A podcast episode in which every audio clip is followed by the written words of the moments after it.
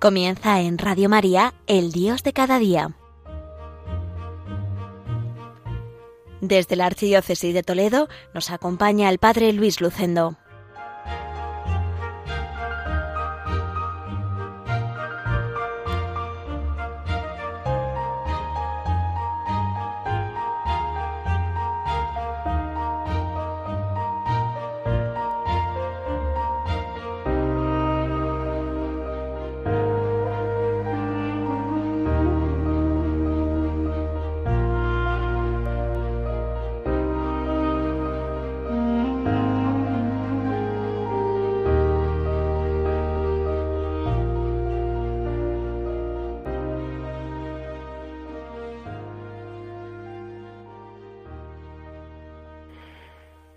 Estimados oyentes y amigos de Radio María, reciban un cordial saludo desde el pueblo toledano de Villacañas.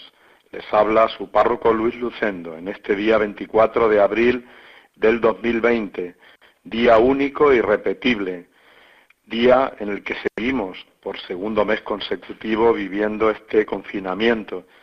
Yo lo vivo con tres actitudes. Por una parte, pues con una cierta preocupación, también con dolor por todas las personas que han fallecido, por todos los que están sufriendo, pero también con la esperanza que me da la fe en Cristo, que me da la resurrección de Cristo. Estamos viviendo una situación dura y difícil, pero pasará. Y me gustaría que en este último viernes del mes de abril nos hiciéramos una pregunta. ¿Qué puedo aprender de estos días? Yo me la he hecho también y os comparto algunas de mis respuestas en forma de decálogo. Quizá cada uno pueda añadir otras o ver otras cosas que le ayuden a él y que son aprendizajes que podemos hacer. Estas son mis diez respuestas a la pregunta ¿qué podemos aprender de estos días? Primero, a ser más humildes, porque la vida es un regalo magnífico de Dios y a la vez una planta tierna que fácilmente se agosta. Segunda, a vivir la fraternidad y la solidaridad, a sentirnos unidos con los que sufren, a sentirnos hermanos unos con otros, porque todos estamos en este mismo problema. Tercero, a poner nuestro corazón en Dios y en su amor como principio y fundamento de nuestras vidas. Cuarto, a valorar más la vida y los pequeños detalles de cariño y de solidaridad. Quinto, a querer más a los demás y a demostrárselo con palabras, abrazos y gestos de delicadeza y servicio. Sexto aprendizaje, a saber dar las gracias a tantas personas que nos cuidan y cada día nos dan lo mejor de sí mismos. Cuántas personas están dándolo todo por los demás en el mundo de la sanidad, en el mundo de los servicios públicos, de la ayuda a los demás, de las fuerzas de orden público, etcétera.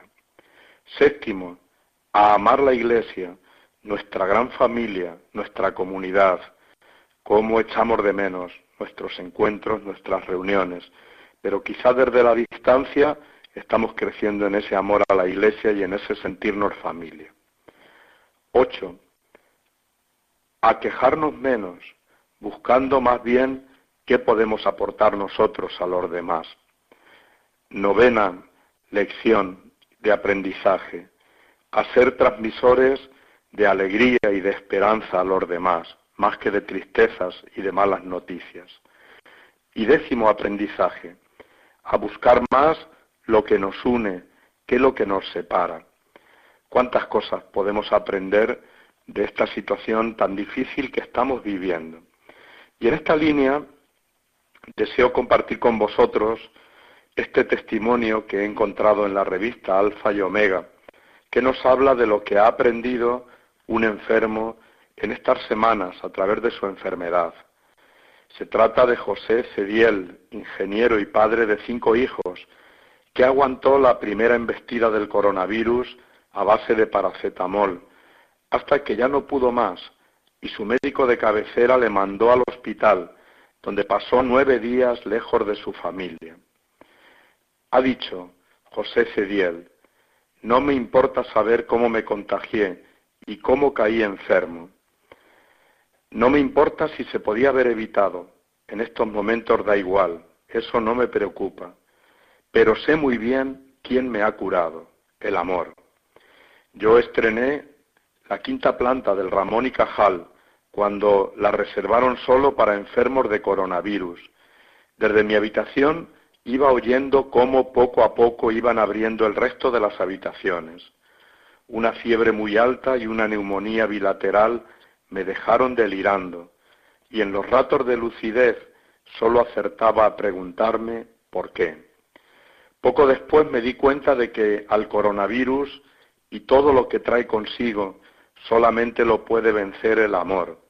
Empecé a vivir del amor que me daba todo el mundo, empezando por el personal sanitario, desde los enfermeros hasta los que limpiaban el cuarto, que en circunstancias muy duras me dieron todo su cariño. También recibí mucho amor por WhatsApp y sobre todo el amor incondicional de mi mujer y de los cinco hijos que tengo. En el hospital no paraba de rezar. Eso fue para mí un punto de inflexión. Me descargué la aplicación de la parroquia del Buen Suceso y escuchaba homilías, lecturas, misa. Empecé a mejorar y a querer salir de allí. En cuanto me encontré mejor, decidí decir a todo el mundo a mi alrededor que les quería. Recibí tanto amor en el hospital que yo también quería dar mucho amor. Escribí hasta a mis compañeros de trabajo, me quité prejuicios y máscaras. Espiritualmente he salido reforzado de estar más cerca de Dios, de aprovechar todo el mundo, de ser más comprensivo, de perdonar, de estar más cerca de Dios, de aprovechar todos los momentos de oración y todo el tiempo con mi familia que pueda tener. Salí del hospital para darlo todo sin condiciones. Para mí ha sido volver a nacer, ha sido una experiencia pascual maravillosa. Al preguntarle por las personas que han muerto durante estas semanas y que siguen muriendo en todo el mundo, José reconoce que yo me he librado, pero hay muchas familias que ni siquiera se pueden despedir de los suyos y es muy doloroso perder a un ser querido. Pero ningún sufrimiento es en vano ni es inútil. Todo ese dolor de tanta gente muriendo es una riqueza espiritual que va a dar sus frutos. Es un dolor que santifica y que nos santifica también a todos. Es valioso, dice José, estoy convencido. Todo en la vida es útil, desde que uno nace hasta que muere. El amor es más fuerte y ya ha ganado. Antes incluso de que el virus existiera, Dios es más fuerte y Jesucristo ha resucitado. Pues este testimonio nos habla también de esperanza y nos hace descubrir que en medio de la desolación, en medio de esta enfermedad tan tremenda, también podemos aprender cosas buenas. Y este primer bloque del programa quiero completarlo con un poema, un poema de Mario Benedetti, que a mí estos días también me ha ayudado. Se titula Cuando la tormenta pase. Cuando la tormenta pase tendremos que aprender muchas cosas. Y dice así, Cuando la tormenta pase y se amansen los caminos y seamos sobrevivientes de un naufragio colectivo, con el corazón lloroso y el destino bendecido, nos sentiremos dichosos tan solo por estar vivos, y le daremos un abrazo al primer desconocido, y alabaremos la suerte de conservar un amigo, y entonces recordaremos todo aquello que perdimos, y de una vez aprenderemos todo lo que no aprendimos. Ya no tendremos envidia, pues todos habrán sufrido, ya no tendremos desidia, seremos más compasivos Valdrá más lo que es de todos que lo jamás conseguido. Seremos más generosos y mucho más comprometidos. Entenderemos lo frágil que significa estar vivos. Sudaremos empatía por quien está y quien se ha ido. Y todo será un milagro, y todo será un legado, y se respetará la vida, la vida que hemos ganado. Cuando la tormenta pase, te pido, Dios apenado, que nos devuelvan mejores, como nos habías soñado. Pues esto se lo pedimos a Dios, que esta tormenta nos ayude a devolvernos mejores, según el plan de Dios, según el sueño de Dios. Pues es verdad, al final la muerte no va a poder contra el amor. Pues vamos a escuchar este tema que nos ayuda también a descubrir esperanza, a descubrir que la última palabra la tiene el amor de Dios en medio de esta tormenta, de esta situación tan dura que estamos viviendo.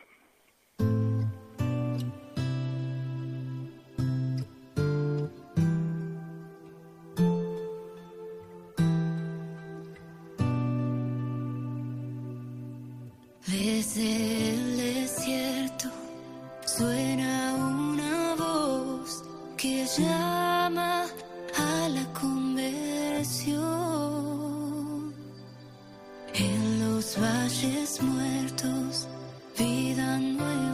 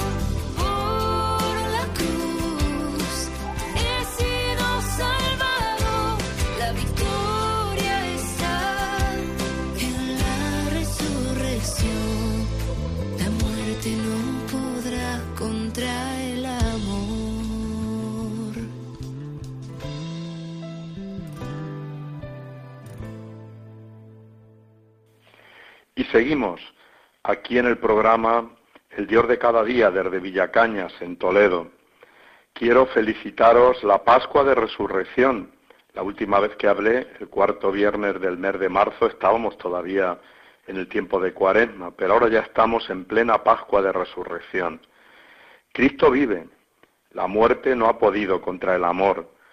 Cristo ha vencido a la muerte.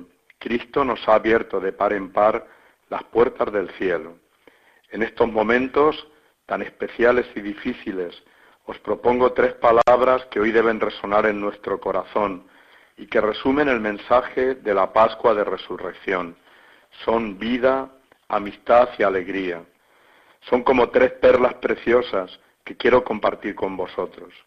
La primera es la palabra vida. La resurrección supone el triunfo de la vida sobre la muerte, del amor sobre el odio y el rencor, Estamos llamados a vivir la vida con pasión y agradecimiento. Estamos llamados a respetar la vida, especialmente la de los más débiles.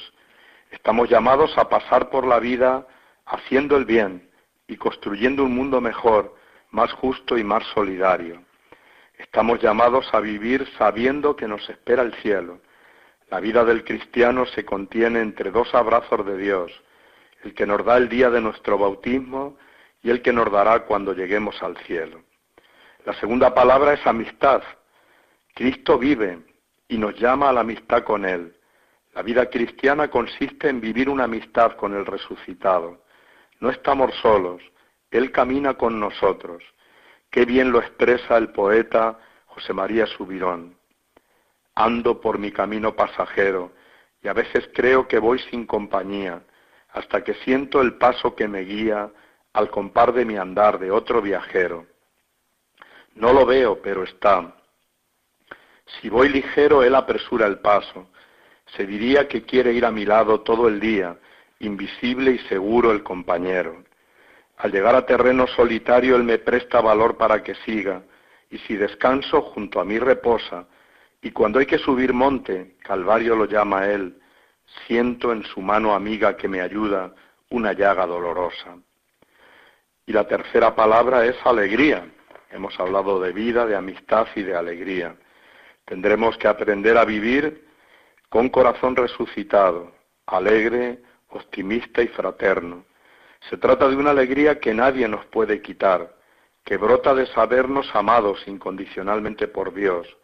la alegría de saber que Cristo ha muerto por nosotros y ha resucitado para abrirnos el camino de la vida, la alegría que es posible conservar en el dolor y el sufrimiento, también en estos momentos de la epidemia, la alegría que debemos comunicar siempre porque es el mejor testigo de la fe en Cristo resucitado. Por eso quiero desearos de corazón a todos los que estáis aquí, escuchando desde vuestros hogares, una feliz Pascua de Resurrección, aun en medio de todos estos problemas. Fijaos que muchas celebraciones han tenido que suspenderse, muchas fiestas. Nosotros aquí en Villacañas hemos tenido que suspender la fiesta del Santísimo Cristo de la Viga, nuestro patrón, que se celebra siempre el día 1 de mayo, precedido de un novenario. Y en esta fiesta lo más típico son precisamente los danzantes, esos danzantes que honran a Jesucristo, el Cristo de la viga.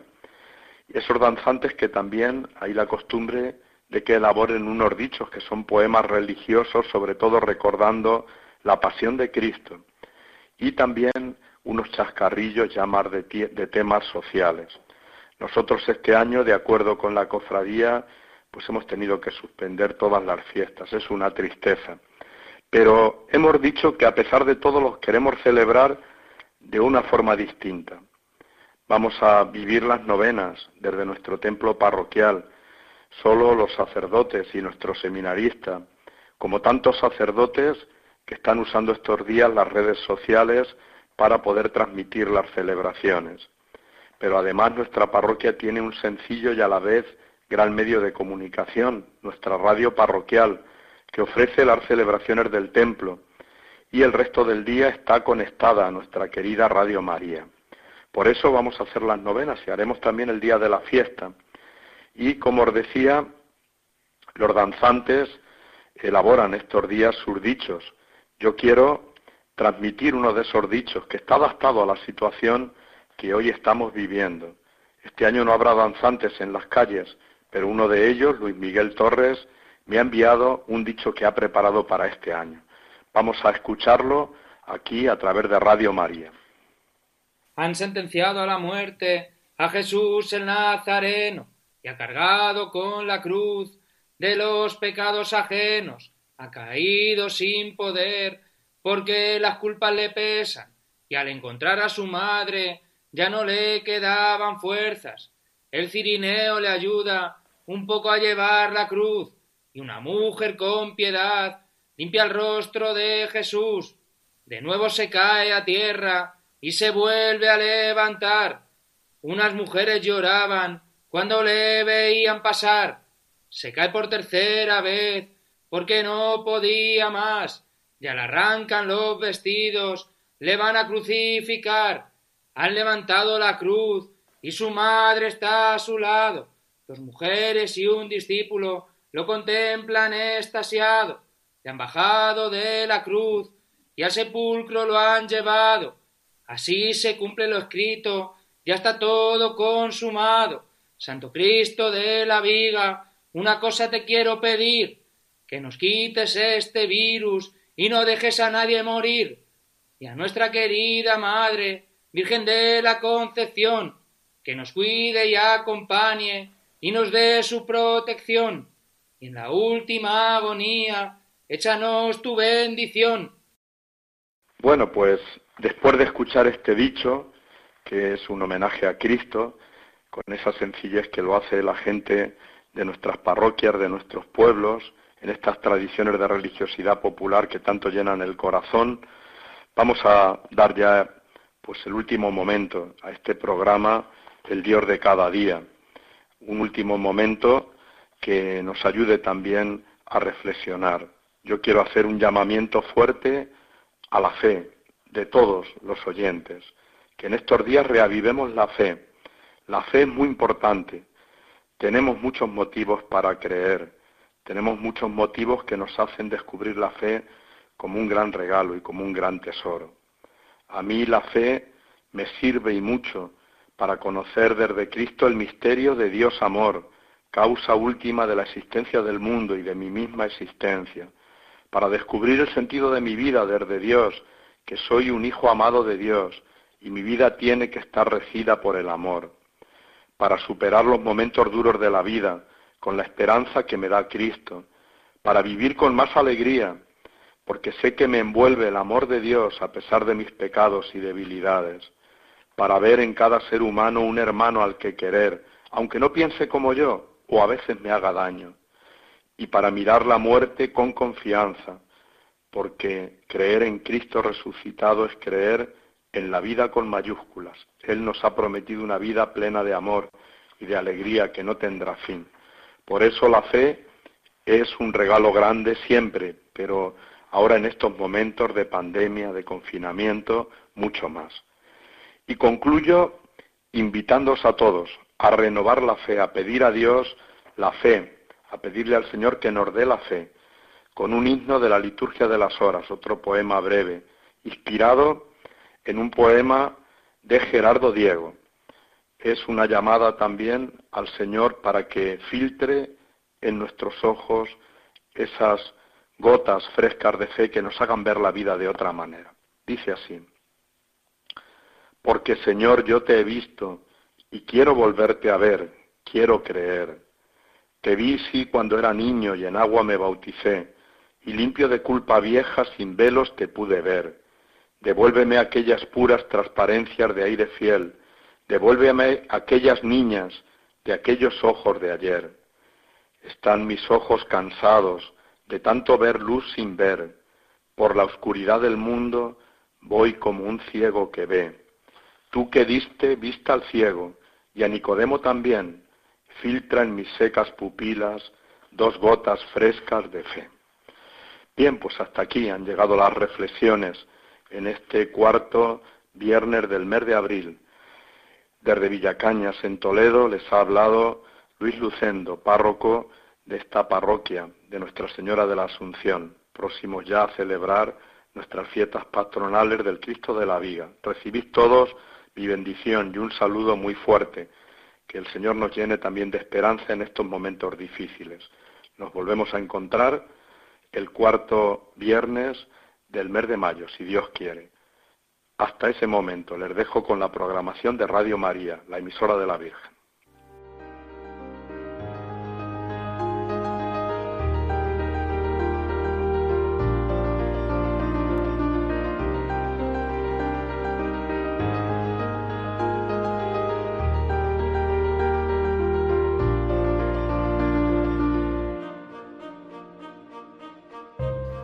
Finaliza en Radio María, El Dios de cada día, dirigido desde la Archidiócesis de Toledo por el Padre Luis Lucendo.